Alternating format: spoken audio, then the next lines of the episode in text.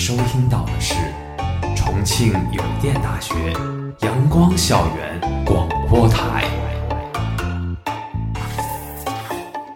最有态度、最有个性、最具活力的三山 Radio。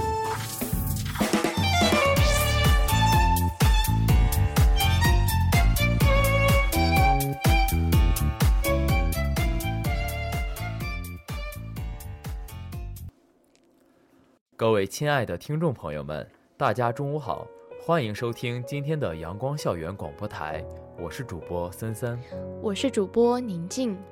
我们今天的节目是《双城初心》。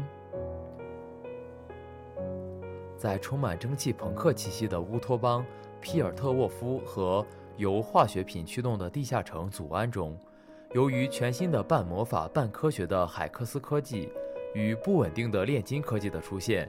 激发了一系列矛盾，使得昔日好友、家人迫不得已走上彼此的对立面，甚至会成为自己曾经最讨厌的那种人。但在对立变化之外，他们的内心仍有一种无法撼动的情感：亲情与背叛，理想与现实，双城之战一触即发。在动漫的世界观里，双城之战故事的发生地点是皮尔特沃夫和祖安。简称皮城祖安，其前身是一座名为瓦祖安的城市。为谋求进一步发展，城市的商人们决定用炸药炸出一条运河，炸出一条财路。运河炸成了，却无法逆转的，导致城市的大部分地面坍塌，城市瓦祖安一分为二。地面上的城市演变为皮尔特沃夫。享受着光明、优越的地理位置以及绝大部分经济条件，坍塌的城市演变为祖安，承受着阴沟与毒气的侵害，甚至是皮尔特沃夫倾泻下来的垃圾。贫富悬殊、地位差异，成为了双子城的永恒矛盾。皮尔特沃夫的繁荣发展带给他们的优越感，令他们不可一世地称自己为上层人。而将本是同根生的祖安人鄙夷地称为底层人，上层人谋求进步与发展，底层人渴望得到尊重与平等的生活条件。两座本应情同手足的城市之间演化出了不可消除的矛盾，双城之战一触即发。在祖安领导人范德尔与希尔科的领导下，祖安越过和平的桥梁。向皮尔特沃夫发起猛烈的进攻，结果却以双方两败俱伤告终。我们的故事就在这样的背景下发生。来自祖安以魏为首领的一众孤儿前往皮城盗窃，为求一口饭吃。队伍里的抱抱意外搜刮到屋子里的宝石，却不小心将其掉落，引发了爆炸。事件一发生，立马引起两座城市的高度关注。很快锁定嫌疑人是来自底层的一众孩子。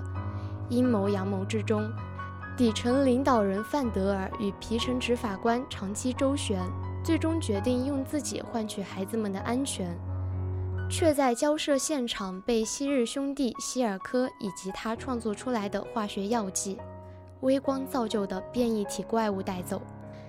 在之后的营救行动中，已经接近成功的魏等人，因为抱抱的一项发明而毁于一旦，并直接或间接导致了其他伙伴甚至是范德尔的死亡。在现实与误会之中，魏与抱抱，也就是后来的金克斯，走上了不同的道路。此外，《双城之战》的动画原名最常见的翻译就是奥数，对应的就是海克斯水晶创造的魔法力量。魔法在皮城是禁忌之物，因为魔法曾经给整个星球带来过巨大灾难。海克斯水晶也是本片的核心。皮城的研究员杰斯研发了一种新能源，名为海克斯水晶，并以它为基础创造了海克斯科技，未来会革新整个瓦罗兰大陆的科技。爆炸事件发生后，知道这件事情的皮城议会。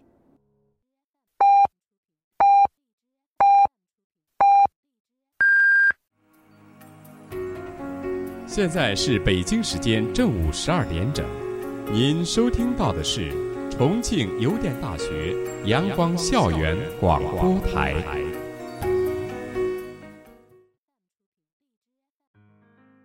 则是命令皮城执法官发起调查，进而得知了杰斯在进行违禁的科学研究。为了防止这种禁忌的力量诞生，即使是校长黑莫丁格最得意的学生杰斯，仍然被学院正式开除。身为学院助教的维克托决定帮助他完成研究。在议员梅尔的默许下，杰斯完成了海克斯水晶的后续设计，让这种能量变得稳定下来。海克斯科技的诞生，使皮尔特沃夫得到了空前的繁荣发展。很快就成为了整个大陆最先进的城市，进步之城由此诞生。杰斯也被提名议会，成为史上最年轻的议员。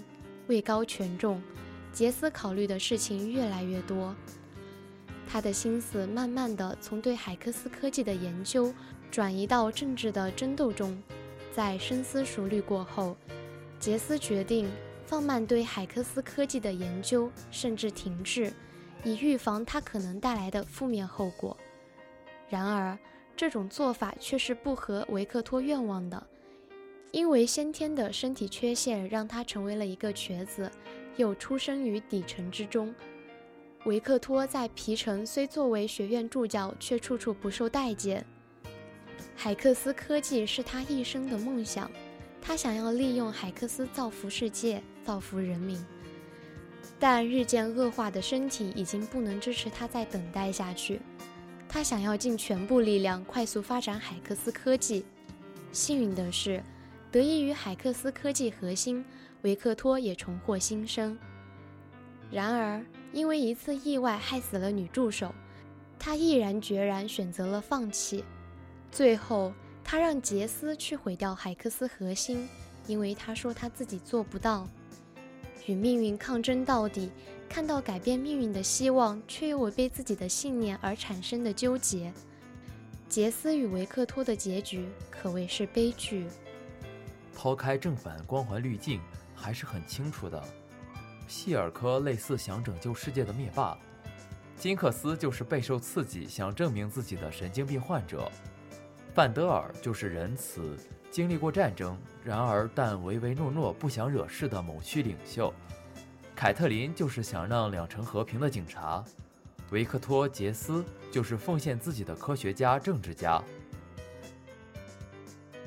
在现实的背景下，这些人谁对谁错，谁会得到什么样的结果，不言而喻。但是如果带入了其中的某一种角色，都会认为一切都是那么残忍。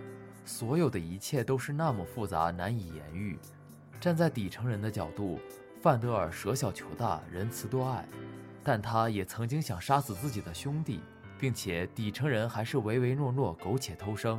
站在观众的角度，十分憎恨金克斯，他毁了自己的两代领导者即将换来的和平，杀死了很多无辜的人，甚至亲人。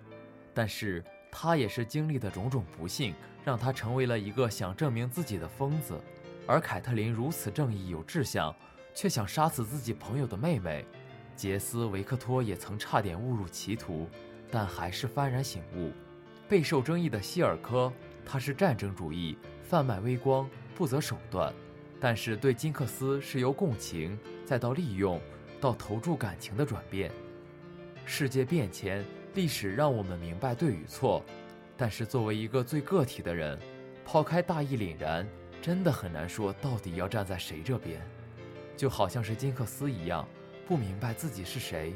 好在我们现在只是看剧，也不需要真正做抉择。而关于上层和底层，有人说上层是外表光鲜亮丽，实则阴暗自私；下层简陋肮脏，但是仗义英勇。但是不得不说。影片里的上层的统治其实比下层科学的多。范德尔和希尔科的治理，一个是苟活，一个是歧途，都看不到进步的影子。即使有和平，也是不长远的。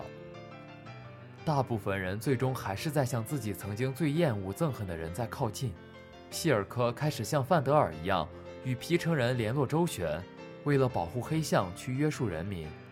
年轻的执法官开始与地下城纠缠不清，周旋于桥的两边。维克托开始像辛吉德一样，意识到了生死之间的大恐惧，踏上了不择手段的道路。杰斯也不再是那个纯粹的锤子小子，开始为了海克斯和皮城的未来、兄弟的生命这些东西，放下了曾经的一部分坚守，甚至背叛恩师。哪怕是莽夫般的魏，也放下了对皮城的偏见。到头来，只有疯癫的金克斯和出生优越的凯特琳能够随性而为。这就是现实。每一个人无不胸怀大志，一开始往往锋芒毕露。却又不得不在事实面前逐渐妥协，不断低头。但同时，纵然必须妥协，有些东西却必须坚守。魏永远不会放弃妹妹，执法官要守护家人，希尔科仍在寻求尊重和发展，杰斯还是在为皮城谋未来，为人民谋幸福，为兄弟谋生命。维克托仍然在谋求人类的进步，他们都在坚守自己的初心。而其中最能体现坚守初心的，大概是杰斯吧。身为皮城人进步之城的一份子，杰斯出身普通，生于一个做锤子的工匠家族，在城市中地位并不高，却仍然把谋求人类的进步作为自己的终身理想。而他将研发海克斯科技作为实现理想的手段。当然，他的科研之路并不是很顺利。从最初科技研发的成功。杰斯想要大展宏图，迫切地想要将科技迅速普及，却被恩师叫停，理由是控制它的稳定性、安全性。到后来研发出海克斯核心，是可以挽救曾经支持自己的兄弟的生命，却仍然不被认可。阻止的理由仅仅是因为他可能不安全，他带来过毁灭。大体来看，杰斯进行了许多的选择：选择轻生，选择赌一把。选择不公布额外计划，而有选择就必然有挣扎。杰斯在挣扎什么呢？是听老师的等个十多年，还是立马运用自己的科技？在这个基础上，就算自己能等，政客们会等吗？名誉、权势都在疯狂地压迫他。于是，在他人的帮助下，本醉心于科学研究的杰斯，为了自己与兄弟的研究能够继续下去。当上了议员，成为了他本最不想成为的那种人，因为成为议员意味着更多的权势，权势意味着支配更多资源的能力和自由，某种意义上是可以打破束缚的，甚至是打破老师对自己的限制。杰斯需要权力来支持他的行为，不管是调查底层，还是按自己的想法做研究。如果没有成为议员，恩师或者别的任何议员觉得他的理想挡住了自己的财路，他都有可能无法继续研究。这里可以看出，皮城已经腐败了，几乎所有人只照顾自己的利益，喜欢喝好酒，希望挣大钱，或者掌握更大的权力。为了获得权力，就得和上层交涉，就得进入纸醉金迷的生活，不然杰斯永远无法成为他们的同类。无法获得那一点点权利来完成自己的理想。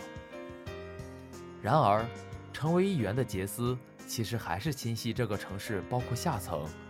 但是杰斯当上官后，很明显不习惯那套官僚主义作风，仍然是一个理想主义者的姿态。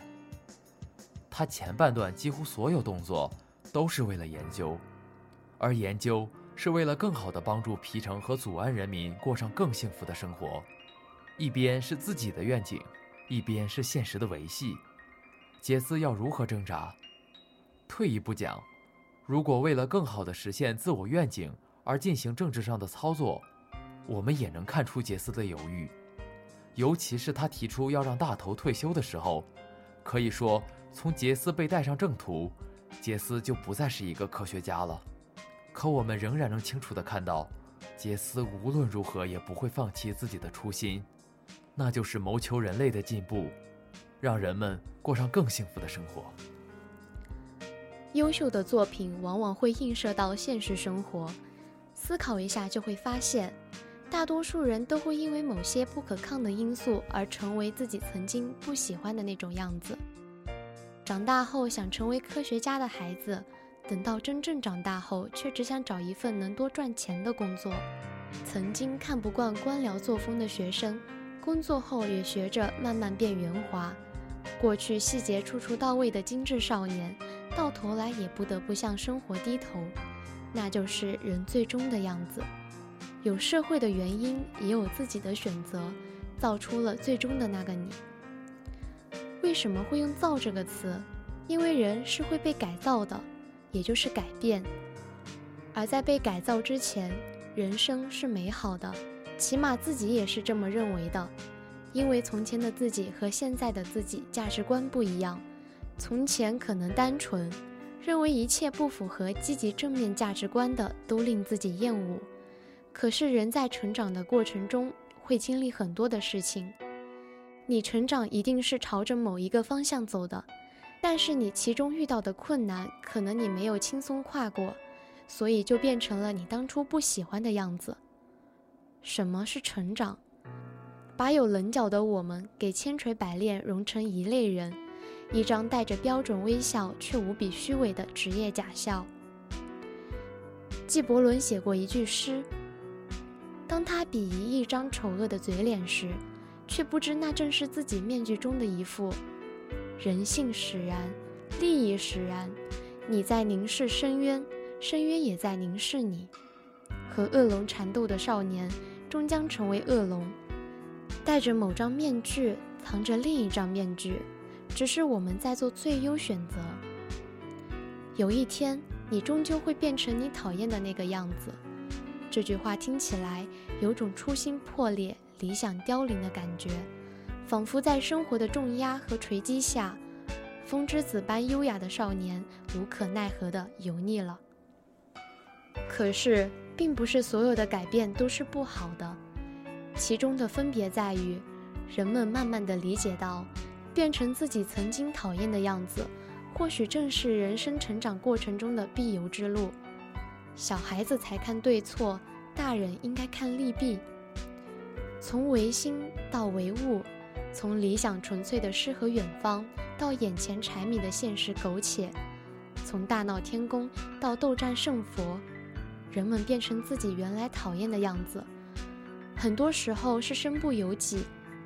青春年少时，不知世间疾苦，肆意脏痞人物，情怀比天大。更多的是无知无畏、无欲无求。一旦涉入滚滚红尘，迎头撞见的便是游戏规则、生存逻辑和世俗秩序。这些力量一层一层牵绕束缚，让人无处逃遁。一次次磨砺后，曾经不喜欢的事儿，也不知不觉去做了，因为那样做能让自己更好的生存下去。什么是跟生活最好的和解方式？就是恰当好处的低头。人要低头，意味着学会谦卑和审慎，用敬畏的心态和现实相处。这份谨小慎微、唯唯诺诺，的确看起来很讨厌，但却能安稳地走完脚下冰冷如刀的生活。另一方面，我们曾经讨厌的东西。也许本来就是错误的，不合时宜的。小时候对于讨厌事物的界定，大多是狭义浅薄、刚烈偏激的。而随着年纪增长，阅历的丰富，许多曾经讨厌的东西，其实是合理中肯的。自己曾经讨厌的样子，现在未必真的令人讨厌。如果变成讨厌的样子，让人自己获得更多的利益，变得更加强大。又有何不可？刻舟求剑不可取，太过矫情会饿死。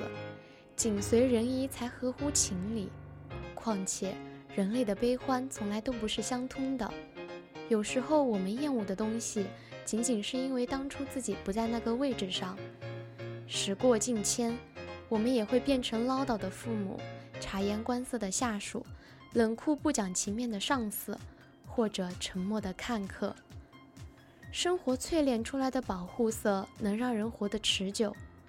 其实能感受到自己成为了曾经讨厌的样子，未尝不是一件好事，说明我们内心对于自己还是有所期待的。试想看看吧，假如一个人连对自己的期待都完全没有了，那他还有可能真的去做些什么改变的事情吗？即便现实的外在因素是不可抗的，但我们仍要做出一些措施来对抗。我们一路奋斗，不是为了改变世界，而是为了不让世界改变自己。首先，可以找出自己已经有的高光时刻。可能你会觉得现在已经够差劲了，哪里还能有什么值得讨论的瞬间？一定会有的。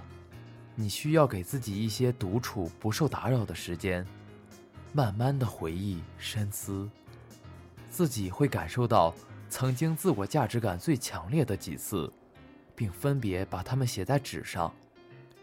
通过这样的方式，你就会发现，原来还是受了大脑里负性思维的欺骗，自己其实没那么不堪。后面自己成功的体验越来越多。把它们积攒下来，时常翻看，可以大幅提升对于自己的印象，增加正能量的体验。其次，要知道自己想成为什么样的人，并牢牢记住：人间百态，很多人其实并不知道自己想成为什么样的人，也许只是看到有人唱歌唱得好，自己也会想唱歌；有人处事周到。自己也想成为人群的焦点。这些观点都是外部环境带给内心的。人生的最高境界，并不是成为别人，而是成为真正的自己。我们完全可以接纳自己的任性、不完美、一些小缺点，应该温柔地对待自己，而不是事事苛责。该做好的，心里一定要坚定的，绝对不妥协。不是那么重要的事情，就不要过分在意。固执的不让自己变成曾经讨厌的样子，或许可以换一种话说，那就是我绝不向现实妥协。没有必要如此和生活死磕，做不到的，也没有必要的。罗曼·罗兰说得好：“世上只有一种真正的英雄主义，那就是认清生活的真相后。”依然热爱生活，这才是最积极的人生态度。初心也许是一个简单的愿望，凭知识改变命运，靠本事赢得荣耀。有的初心，走着走着丢失了；而有的初心，走得再远，我们依然会坚定地靠近它。孔子说：“居之无倦，行之以忠。”当有一天我们会发现，抛开一切世俗的附加，我们所坚守的信念和本心是最为宝贵的。它存在于向善、向美、向真的追求当中。初心在最开始的时候，往往简单朴素，但是它会慢慢长大，就像一颗种子，能够长成参天大树，又仿佛站在零的起点。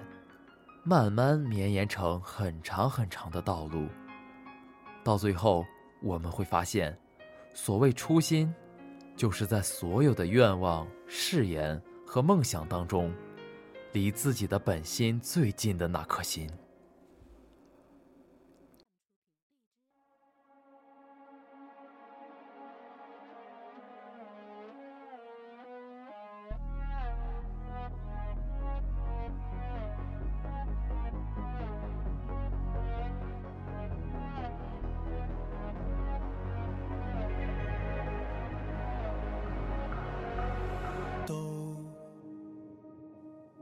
是勇敢的，你额头的伤口，你的不同，你犯的错，都不必隐藏。你破旧的玩偶，你的面具，你的自我。说要带着光驯服每一头怪兽。他们说要缝好你的伤，没有人爱小丑。为何孤独不可光荣？人只有不完美，值得歌颂。谁说污泥满身的不算英雄？爱你孤身走暗巷，爱你不跪的模样，爱你对峙过绝望，不肯哭一场，爱你破烂的衣裳，却敢堵命运的枪，爱你和我那么像，缺口都一样。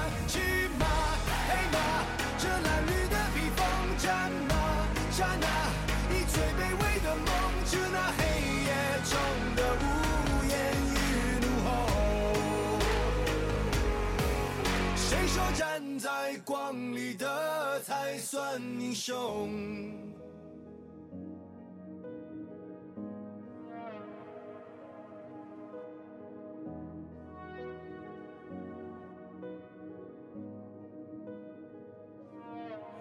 他们说要戒了你的狂，就像擦掉了污垢。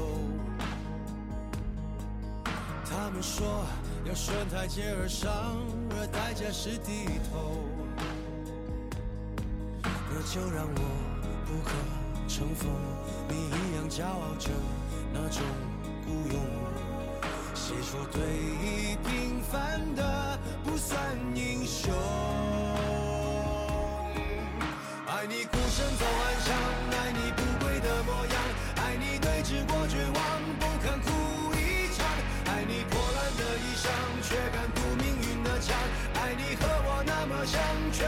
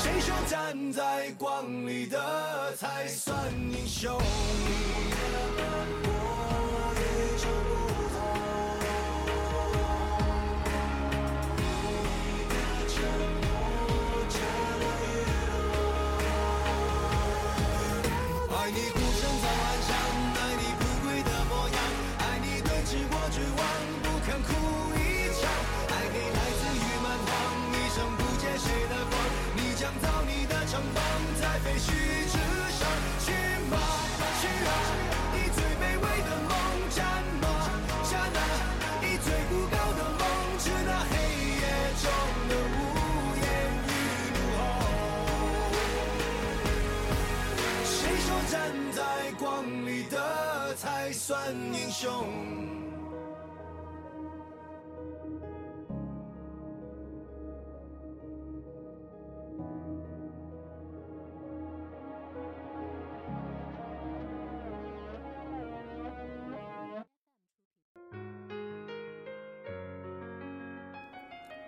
今天的节目到这里就结束了，我是主播森森。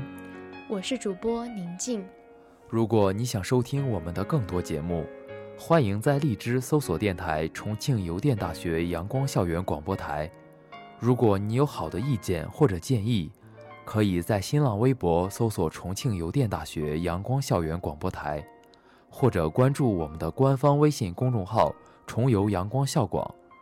重庆邮电大学阳光校园广播台，更多精彩等你来。